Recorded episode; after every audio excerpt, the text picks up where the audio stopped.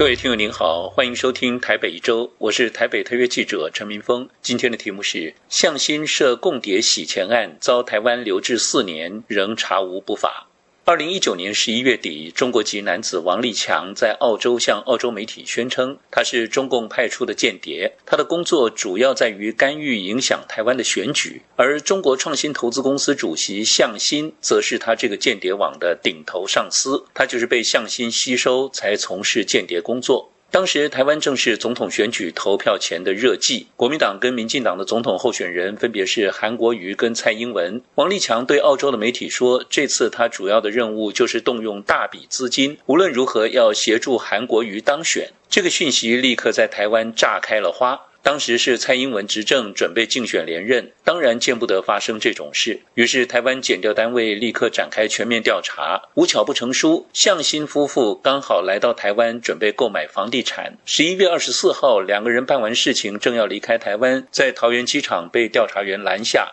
要求配合行政调查。从此以后，夫妇两人就被困在台湾将近四年。虽然澳洲法庭后来对王立强所谓的间谍身份表示怀疑，而拒绝他提出的政治庇护的申请，但是被留置在台湾的向心夫妇则被控违反国安法发展组织罪。台北地检署调查之后，因为实在查不到证据，只好处分不起诉。但台湾司法单位仍然不肯放人，于是改以洗钱罪来起诉向心夫妇，继续把两个人留在台湾。当时台北地检署起诉的理由是，向心明知国泰集团从事诈骗，却配合将非法所得购买自己的中国创新、中国趋势公司的股份，名义上是将国泰创设资金移到香港，实际上却是把两亿多港币汇到台湾，购买台北市信义区三户豪宅，从事洗钱，并制造金流断点。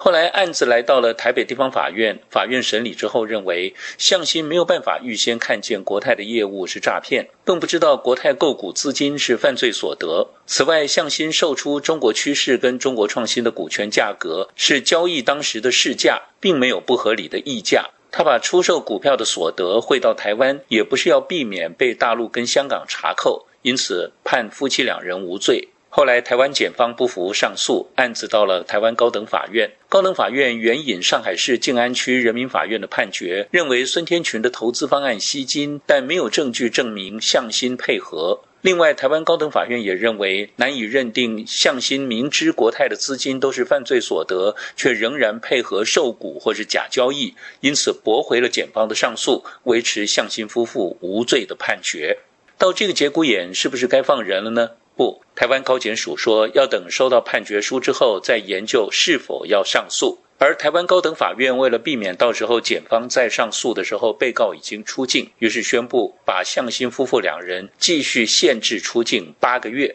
向新在这个月六号知道高院二审仍然判决无罪，一直说他很开心。但是他也批评一个骗子撒了这么大的谎言，害他们夫妇两人困在台湾，很不公平。律师方博勋代替向心夫妇发言说：“洗钱案就如同先前不起诉确定的共谍案一样，没有任何犯罪事实存在。但是夫妇两人却因此遭到限制出境一千三百九十天。希望检察官尊重法院认定的事实，不要再提起上诉，让这个案子能够早日确定。”让夫妻两人早日回家，回归正常的生活。台湾的舆论分析指出，司法人员可以讨厌一个人，但是法办一个人要靠证据，客观证据堆砌不出主观犯意，就要还被告的清白，这才是司法的本质。司法人权是台湾推动司法改革的重要议案，更是台湾政府高层挂在嘴边对司法的期许。但是，看看向心夫妇在台湾历经的奇幻司法之旅，台湾还真的重视人权吗？